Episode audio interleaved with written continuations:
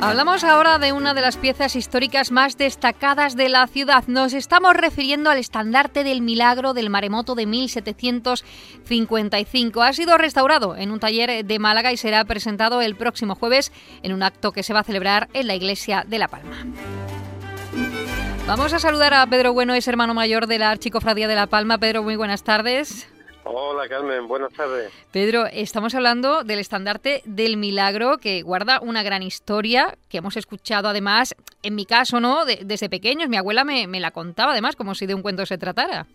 Efectivamente, eh, eh, estamos hablando del estandarte del maremoto que, sucumbió a Cádiz aquel eh, nefasto día, aquel 1 de noviembre de 1755, cuando sobre las 9 de la mañana una vez iniciada la misa, que entonces se celebraba en la sacristía porque el templo se había derrumbado en, el año 1754, en el mes de septiembre, por culpa de un incendio, pues entonces eh, los sacerdotes que estaban dando la misa pues escucharon los gritos de los vecinos del barrio de la Viña y salieron a ver qué es lo que estaba ocurriendo y se encontraron con el, con el panorama de que las aguas de la caleta estaban entrando por el barrio.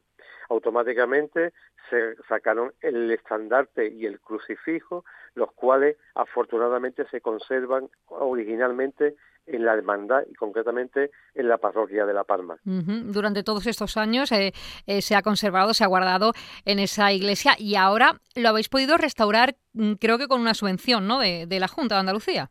Así es, Carmen. Eh, gracias a la, a la subvención de arte sacro que en el año 2021 promovió la Junta de Andalucía, hemos podido restaurar el estandarte del sin pecado, perdón, el sin pecado del milagro de 1755.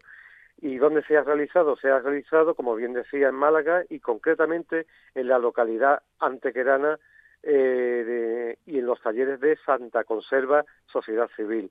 Ellos son los que han tenido a bien restaurar el estandarte que ha quedado precioso. Les recomiendo a todo el mundo que el día 1 o el día 2 incluso, que también lo vamos a tener en el, altar mayor expuesto, se pasen por la parroquia de La Palma y contemplen la maravilla del estandarte ya una vez restaurado. Bueno, me hablabas hace unos días, eh, yo no lo he visto, ¿no? Pero me, comentabas que el tema de los bordados ha quedado de maravilla. Precioso. Han quedado tanto el relieve de los bordados que han quedado a, la vista como la pintura que central han quedado preciosos. La tela se ha podido eh, restaurar lo que estaba mal, lo que estaba roto y tal, el resto es todo igual. Es decir, aquí no se ha sustituido nada, se ha restaurado.